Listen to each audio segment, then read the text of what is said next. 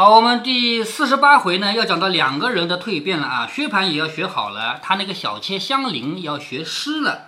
那薛蟠学好的起因当然是挨了一顿打，挨了一顿打以后呢，他在家是见不得人的。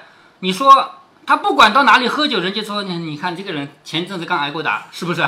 这丢人嘛。所以他就在家是只能躲着人。可是你能不能天天在家躲着不出去呢？也难做到，是不是？前阵子我还看到有人这个大热天啊。围这个围巾，你说大热天干嘛围围巾呢？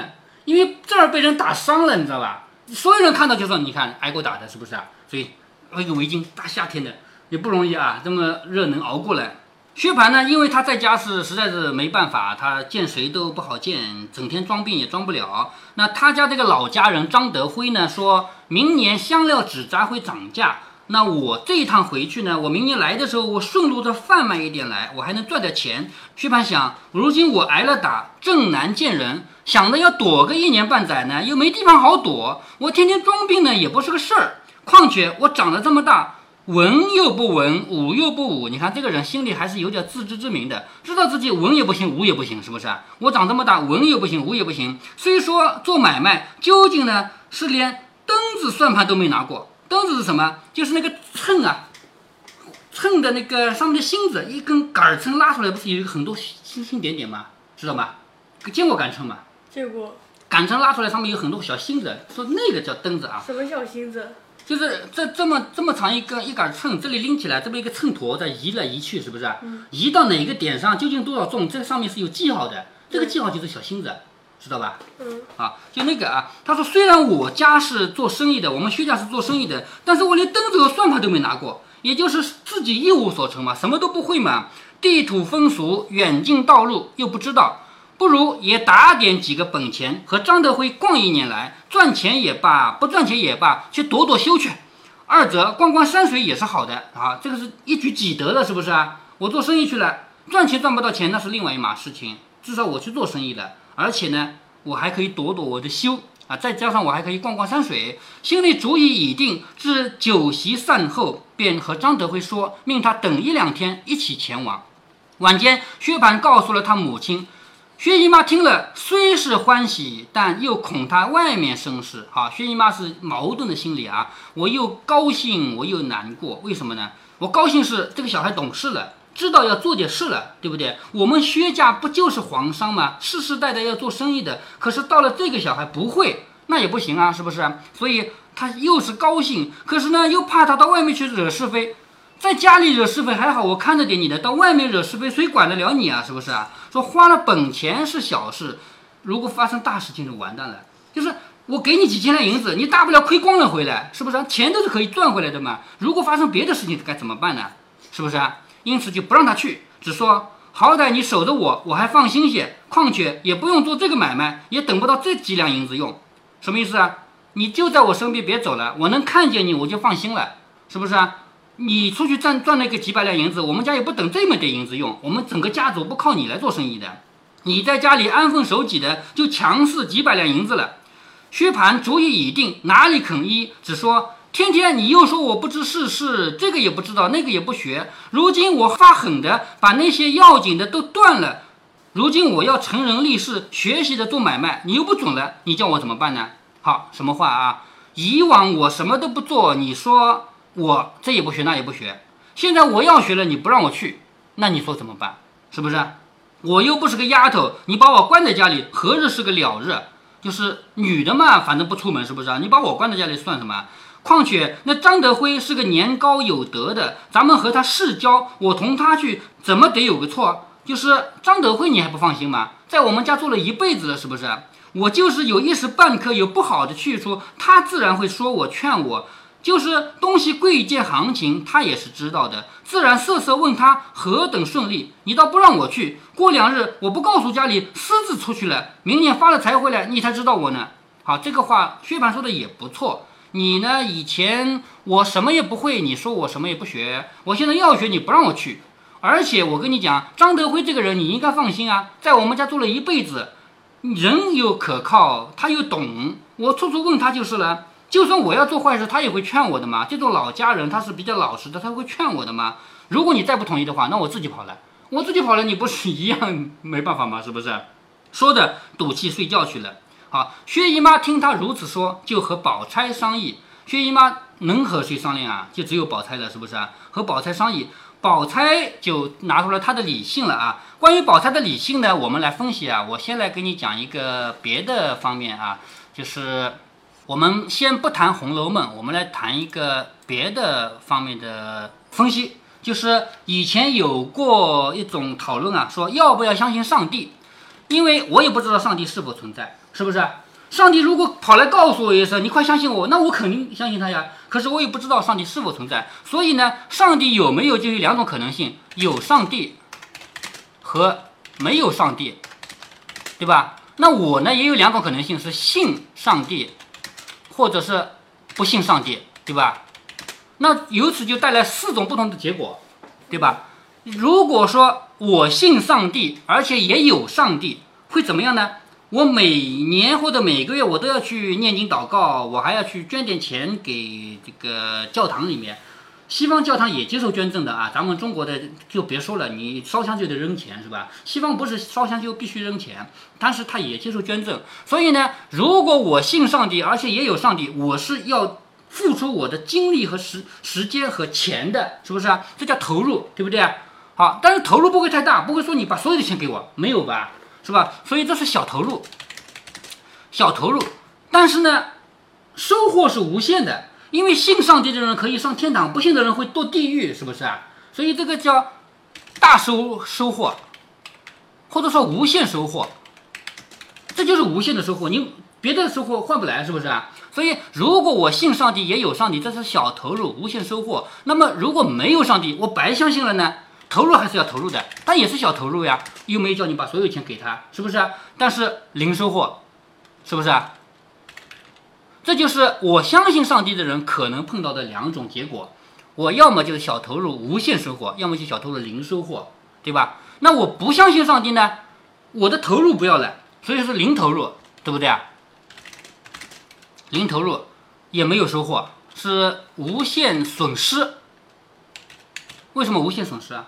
别人上天堂了，我下地狱了，是不是无限损失？把那零的去掉。哎，对。如果我不相信上帝，但上帝是有的，我是零投入，无限损失。但是后面最后一个情况，我不相信上帝，也没有上帝呢，我是零投入，零投入，零零收获，零损失，是不是？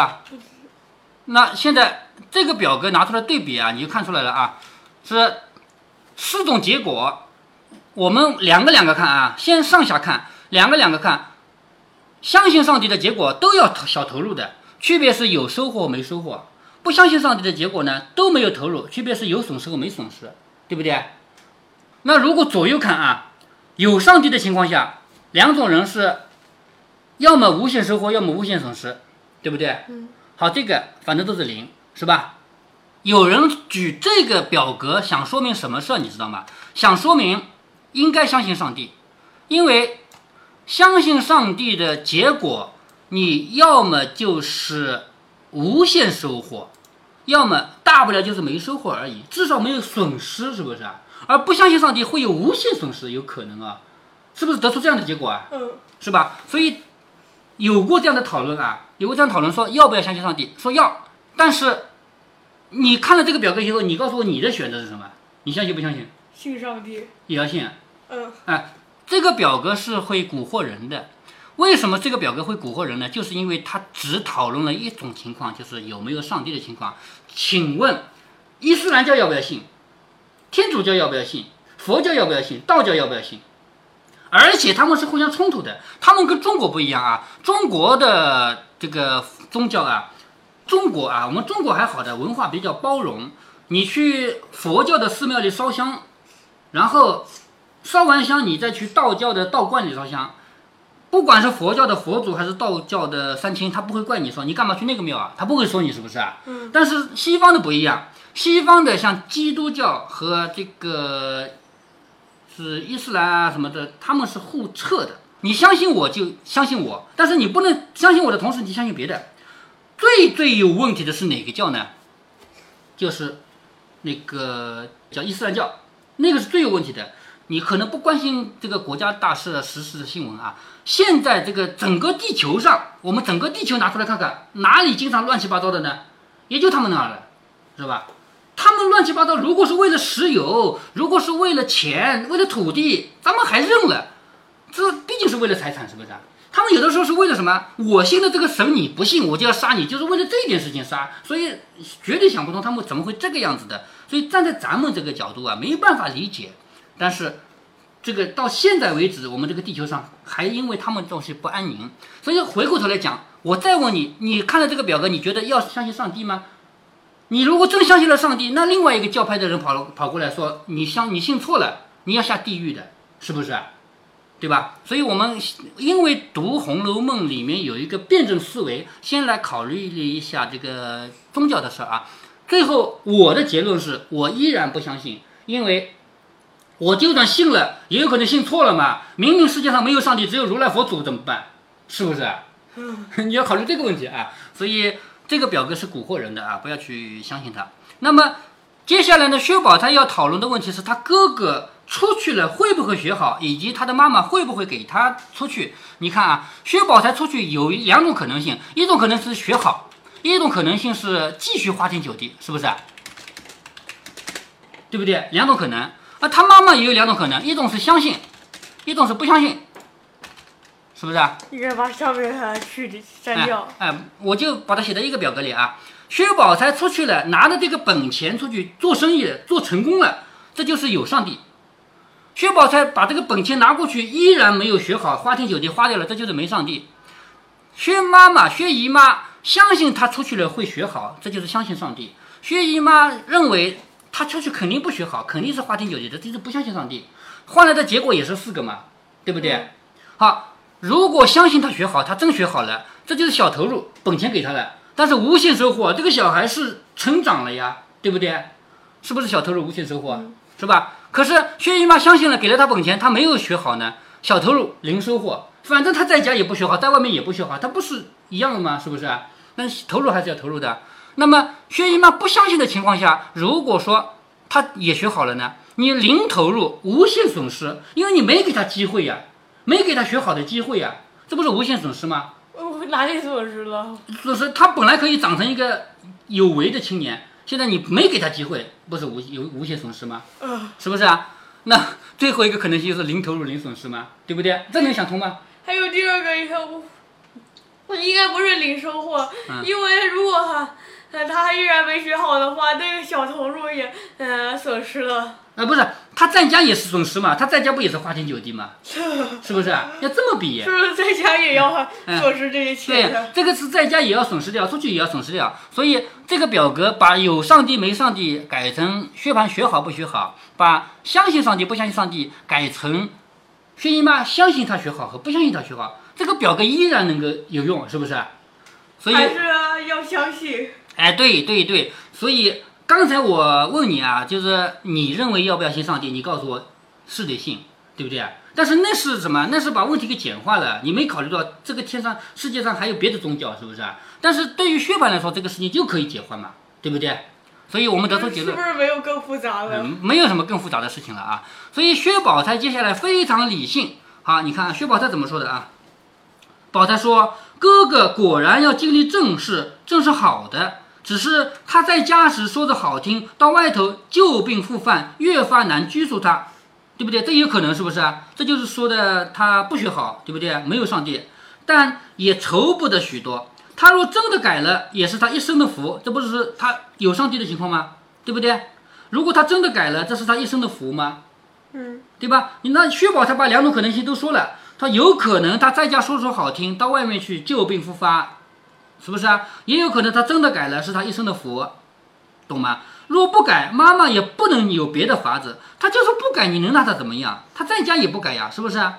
说一半尽人力，一半听天命罢了。这么大个人，若只管怕他不知世路，出不得门，干不得事，今年关在家里，明年还是这个样，这不就是你不相信他的结果吗？对不对？你不相信他，今年关着，明年还是这样，他永远没有进步，这就是没有。收益就是零收益，是不是？是哦，不是，这这就是无限的损失。你让一个可以进步的人没进步，这就无限损失，是吧？他既然说的名正言顺，妈妈就打量着丢八百一千两银子交给他试一试啊，这个是本钱啊，就是他说到这个份儿上了，你就给了他这点钱，给他去试一试。横竖有伙计们帮着，也未必好意思哄骗他的，就是都是我们自己家老家人嘛，也不会去骗他。二则他出去了，左右没有助兴的人，没有了倚仗的人，到了外面谁还怕谁？有了吃没得饿的，举眼无靠。他见这样，只怕比家里省了事儿也未可知。什么意思啊？在家里之所以会坏，是因为有一帮狐朋狗友，外面去了没有了嘛，是不是？所以这也是一个好处。薛姨妈听了，思忖半晌，说：“倒是你说的是，花两个钱叫他学些乖回来也值了。”好，薛姨妈想通了吧？这叫。零小投入，无限回报，是不是选择了这条路了吧？花两个钱叫他学习乖回来也值了。商议已定，一宿无话。到了第二天，薛姨妈命人请了张德辉来，好要把儿子交给张德辉了，要把他请过来交代几句吧，是不是啊？在书房中命薛蟠款待酒饭，自己在后廊下搁着帘子。好，她是自己家的女主人，那个是他们家的。家人就是干活的，这个跟普通的仆人不一样啊。仆人是卖身到他们家，是就是没有自由的。但是这个人是在他家做工的，也能算是家人，但不能算是仆人。但是毕竟是不相干的男人，是不是啊？所以他要见这个人，不能直接见面，说我跑来，我们俩说句话，不可以。薛蟠请他喝酒，然后他隔着帘子说话，明白了吗？声音可以听到，但人不能看到。像里面千言万语嘱咐张德辉要照管薛蟠，你看做妈妈的儿子要出去多么舍不得。张德辉满口应承，吃过了饭告辞，又说十四日正是上好出门的日期。这个十四日肯定是过了一个月了，因为前面薛蟠挨打就是十四日，还记得吗？是吧？十四日是上好的出行日期，大师兄即刻打点行李，雇下骡子，十四一早就长行了。好，他们下一个月的十四就走了。薛蟠喜之不尽，将此话告诉了薛姨妈。薛姨妈便和宝钗、香菱，并两个老年的妈妈，连日打点行装，派下薛蟠之乳父老苍头一名。老苍头是白发人，乳父是什么呢？奶妈的老公。这个奶妈知道的是吧？她老公就是乳父，就是奶父啊，对吧？那这个人呢，也是他家的老家人了。说安排这个人。当年暗示旧仆两人，就是还有他们家的旧的仆人，比较忠心可靠的两个人。外头有薛蟠随身藏使的小厮两个人，主仆一共六个，雇了三辆大车，单独拉行李使物，又雇了四个长形的骡子。好，他们六个人出去，三辆车子，还有四个骡子，因为又要拉人又要拉行李嘛。薛蟠自骑一匹家内养的铁青大走骡，外面备一匹坐马，诸事完毕。薛姨妈、宝钗等连夜劝谏之言，自不必背说。要走了，连夜劝你出去要好好啊，怎么怎么样，这些话都有。好，不用再写了。到十三日，薛蟠先去辞了他舅舅。薛蟠的舅舅是谁啊？呃，舅舅就是妈妈的哥和弟弟嘛，是王家人嘛，知道吗？嗯。好，辞了他舅舅，然后过来辞过贾家的诸人，好，跟贾家的人一个一个道别。贾珍等未免又有践行之说，也不必细说。就是践行，就是来，我们再喝一回酒，我送你了啊。至十四日一早，薛姨妈、宝钗等同薛蟠出了仪门，母女两个四只泪眼看他去了，方才回来。你看，薛姨妈和宝钗只能送到仪门，他们是不能出仪门的。然后四只泪眼看他去了，方才回来。那接下来薛蟠的故事呢，就要暂时搁下来。下一次薛蟠回来。非但做生意做成了回来，而且跟另外一个人结成了好友，谁呢？柳湘莲。啊 这个是柳，他们在外面碰到了，而且柳湘莲救了他一命，知道吧？这个是后话啊。那是多久之后？我也不知道多久，不记得，我们读到再说吧。